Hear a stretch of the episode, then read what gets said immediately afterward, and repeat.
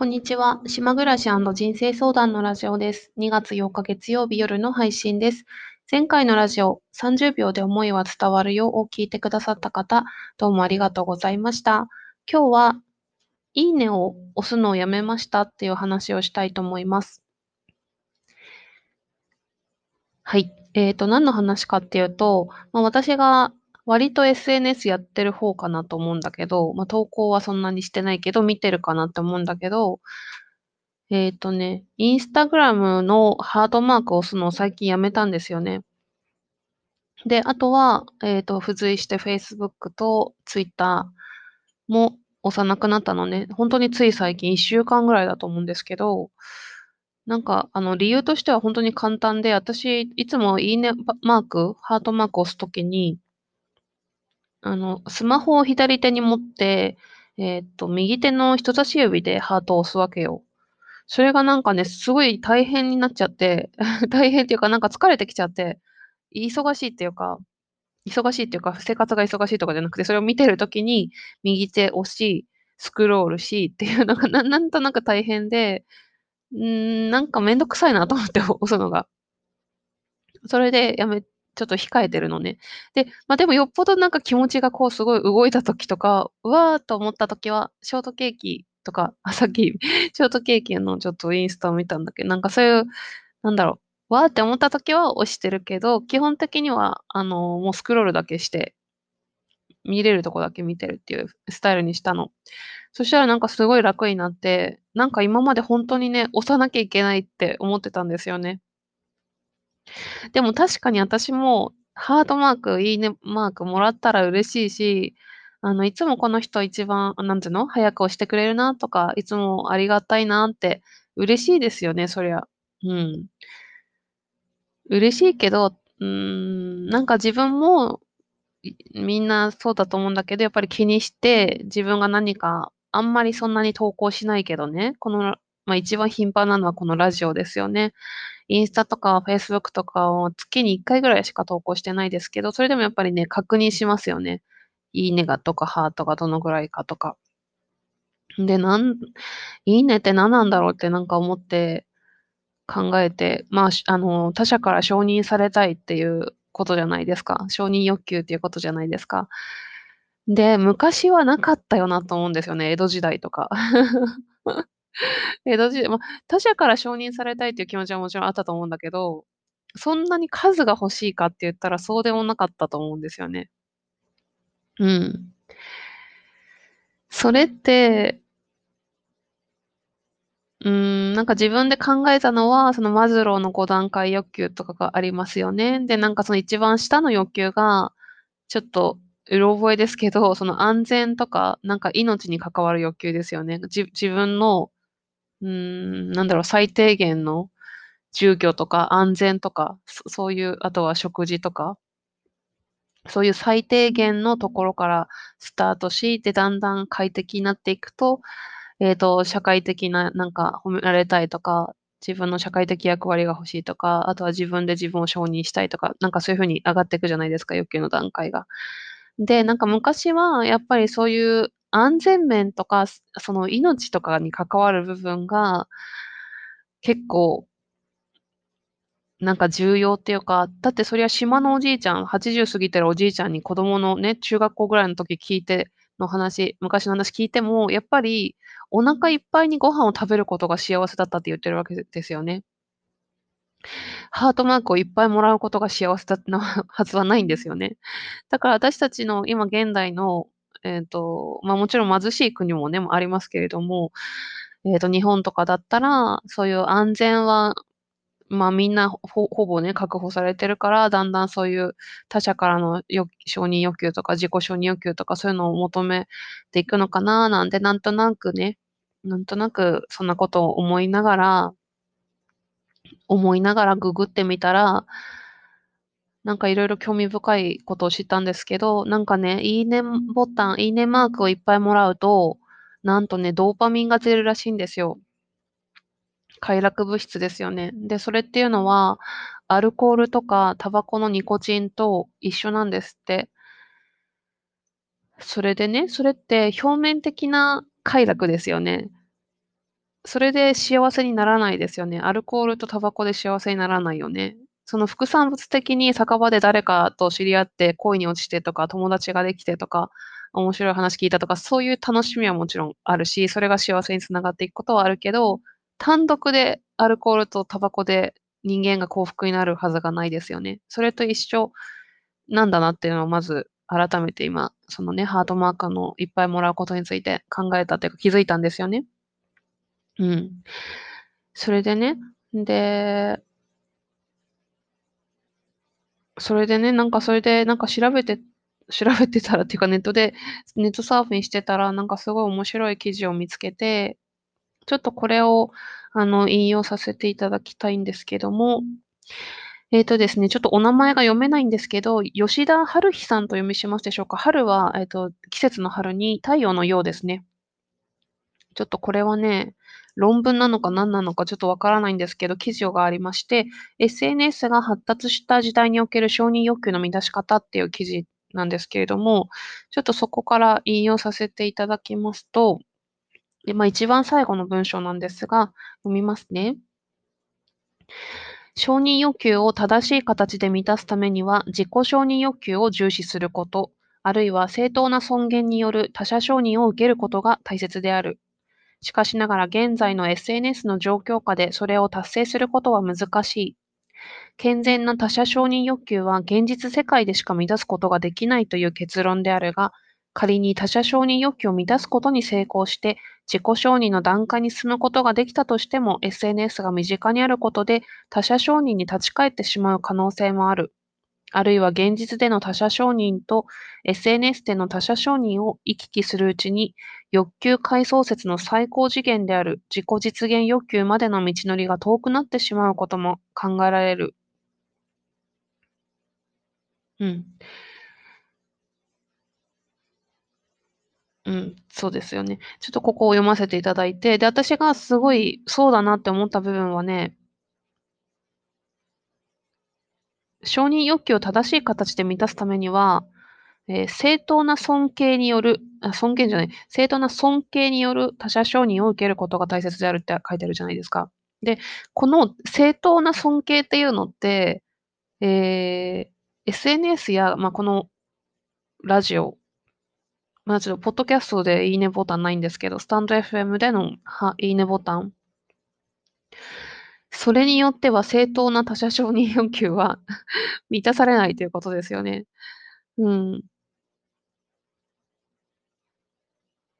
そう。そうそうなんですね。で、私これね、なんで今わざわざこれ読んだかというと、すごいね、そそうそうって実感したことがあって、あの、何度も何度も繰り返し言ってて申し訳ないんですけど、来週の月曜日に私が、あの、まずある試験を受けるっていう話をずっとしていて、で、その試験の練習相手として、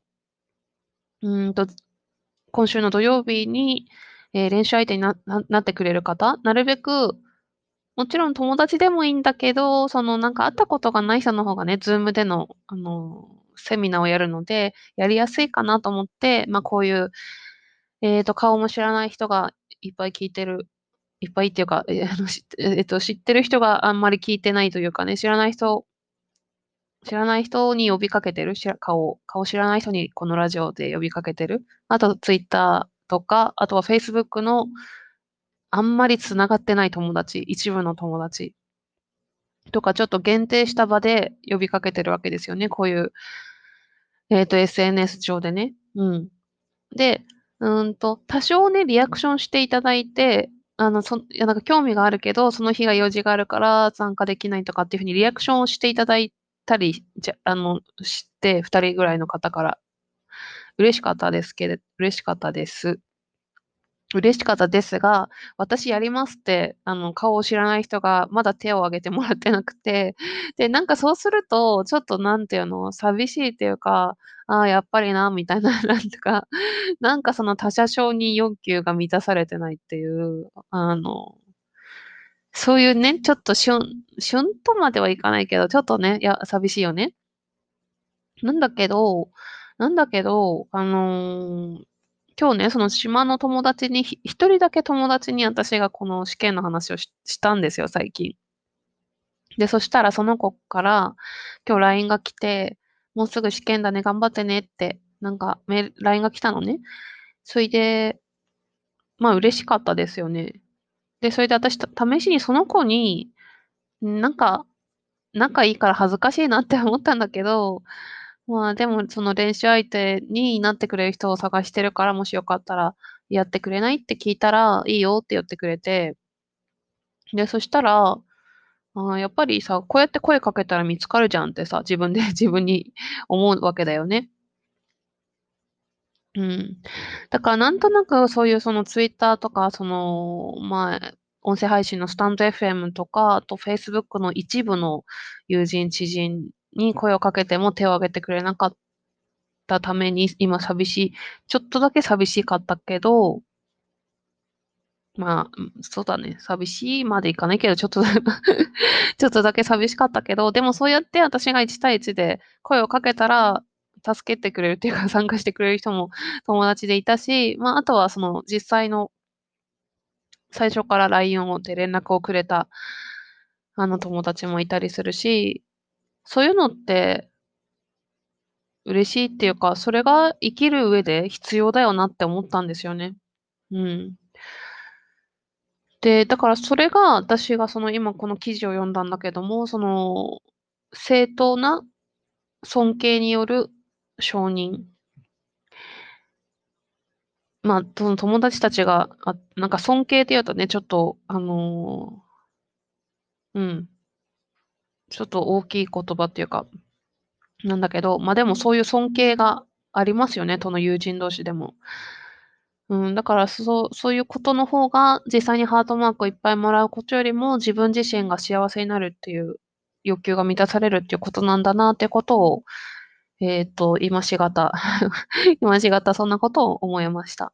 まあ、でもさ、でもハートとかね、それでも嬉しいって、やっぱドーパミンが出ますから。ドーパミン出るから嬉しいですか 嬉しいですよね。うん。いいねいらないっていう境地には全然行ってないですよね。いいね押すのやめちゃったけど。うん。なんか押すときは結構理由があって押してるっていう感じになったなりましたかね、最近は。例えば、スタンド FM とかだったら、本当にすごくいつもその、楽しんでるから、これからも続けてくださいねみたいなそういう気持ちが入ってたりとか、あとは最近よく会ってる友達にとか、ちょっと手紙をもらったりとか、うんとメールもらったりとか、なんかそういうつながりが久しぶりにそういうつながりが出てきた友達にあえて押したりとか、なんかそういうこうメッセージ性を、あの、持たせるようになったかなって思ってます。まあ、かといって、その今、押してないから、いいねと思ってないとか、そういうことでも全然ないし、その人たちのこと好きだし、その見てる、フォロー、フォローしてる友達。うん。だから、機械のように押すのをやめたっていうことですよね。なんかみんなもうや、なんかいいねやめ、やめてもいいんじゃないかなって。そんな、だってそんなさ、簡単にさ、何？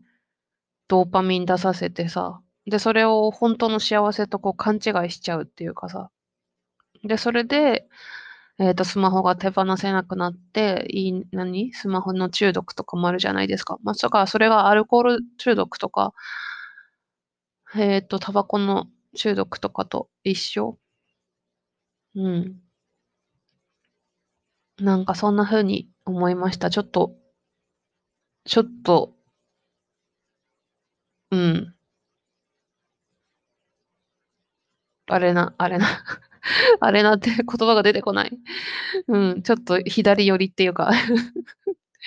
うん、ちょっと激しいことを言ってるかもしれないですけどね。で、あとね、もう一個ね、すごい面白いことがあって、今つな話が繋がってますよ、もちろん。話がもちろん繋がってるんですけど、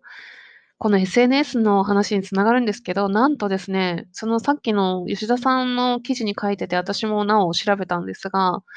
えっ、と、文化庁で国語に対す国語に関する世論調査っていうのをやってらやってらっしゃる やってるんですね。で、それのね、平成26年度の世論調査によると、なんと、私が昨日ラジオで言ってた、私の最近の口癖でもうやめたいって思ってた、なんとかみたいな、みたいなっていう言葉をつえてふ使ってる人が増えてるっていうのをね、なんと、そのね、記事に書いてたんですよ。もうめっちゃシンクロ、シンクロっていうか、シンクロじゃないかもしれないけど、うん。すごい繋がってますよね。なんとかみたいなとか、何々とか、何々的なっていう焦点をこうずらしてぼやかすような言葉を使う人が、平成26年度の調査で、あの、増加傾向だっていうことが分かりましたって書いてて、で、その、国語に関する世論調査っていうのはどういう質問してるかっていうと、こういう言葉を使う機会はありますか？あるなしとかで答えるんですね。で、例えば質問の内容なんですけども、言い方の使用頻度についてっていう大項目がありまして、そこに6つの質問があります。例えば、えー、あるかないかで回答します。私はそう思いますという言葉を、私的にはそう思いますという例えばそういうことですね。で、2番、鈴木さんと話をしていましたということを、鈴木さんと話とかしていましたという。ちょっと6個あるから読ませてください。3、とても良かったということを、とても良かったかなみたいなと言って相手の反応を見る。4、とても素晴らしいという意味で、やばいという。5、いいか悪いかの判断がつかないときに、微妙という。めんどくさいことやえー、6番、めんどくさいことや不快感、嫌悪感を表すときにうざいという、っていう、そ、れが、まあ、増加傾向になってますよっていう話なんだけど、まあ、やばいとか微妙とかうざいっていうのはね、もう若い、若い人の言葉っていうか、私もやばいとかは、微妙とか、あうん、全部言ってますね。全部言ってますね。若くないけど。なんだけど、やっぱり私的にはそう思いますとか、話とかしてました。よかったかなみたいになって、なんかもう気づかないぐらいじわじわと染み込んでる自分の中に。それは私ははっきりと確信をしたって昨日言ったけど、周りにその言葉をすごく対応する人がいて、私はすごくね、言葉が移っちゃうタイプだから、あ、ごめんなさい。今 iPad 落とした。それで、で、このみたいなとか、なんとか的なとか、なんとかとかってかっていうふうに、こう、焦点をずらしてぼやかす表現をする理由っていうのは、さっきの吉田さん曰く、SNS を今の現代人はたくさん使ってますよね。だからその1対1とか顔を合わせてするコミュニケーションよりも、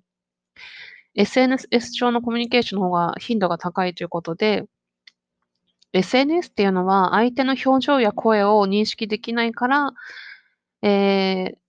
これを言ったら相手がどんな顔してるかとか見えないですよね。うん。だから、あえて、えっ、ー、と、そこの場をうまくやるために、みたいなとか、なんとか的なとかっていうふうに、あの、ぼやかした表現をするんじゃないかっていう話をしていて、確かにそれもす、うん、すごいわかるっていうか、そうだと思う。うん。そうだと思う。うん。だから私が、その、昨日ね、なんとかみたいなって本当にさ、2分ぐらいの間に8回ぐらい 言ってたんだけど、それも本当、まあ、周りの人に影響されてるもいるけど、まあ、SNS の問題とかもあって、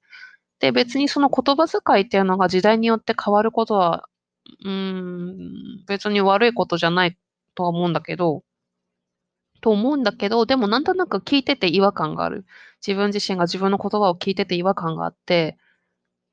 うん、そうだよね。口癖ってそうですよね。だから私は何々みたいなとか、なんとか的なとか、なんとかとかとか、ちょっとその自分の意見を中和させるような言葉は、なるべく使わないようにしたいなって思いました。うん。ちょっと今ね、時間見ないで喋ってたからどのぐらいになってんだろう。あ、やっぱりやば、やば。20分になっちゃったよ。時間見ないで喋ってたからさ、もうめっちゃ喋ってしまいました。もう目標がもう15分なんで、20分になってしまいました。はい。じゃあすいません。長くなって、しかも多分ね、あの今、興奮して早口になってたしまって聞きづらいところもあったかと思いますけども、最後まで聞いてくださった方いらっしゃいましたら、ありがとうございました。ちょっと言ったかどうか忘れたんで、もう一回言いますけど、骨ボーンさんからレターをいただきましてありがとうございました。私のあの話し言葉で、ちょっと何が、何とかが好きって言ってくれただけ、ちょっと忘れてしまいました。後でもう一回確認します。あの、多分敬語からタメ口になるところが自分の中で面白い。いそうん、敬語からタメ口になる、そのニュアンスが面白いのかなと思ったんですけど、レターいただきましてありがとうございました。はい。えーと、はい、終わります。終わりますね。今日は、えっ、ー、と、えー、私が SNS でいいねを押すのをやめましたっていう話から、えっ、ー、と、現代人が言葉を、SNS の影響で言葉をぼやかすようになったという話とか、あとは、他者承認欲求の話、えー、正当な尊敬による他者承認欲求が、ちょっと、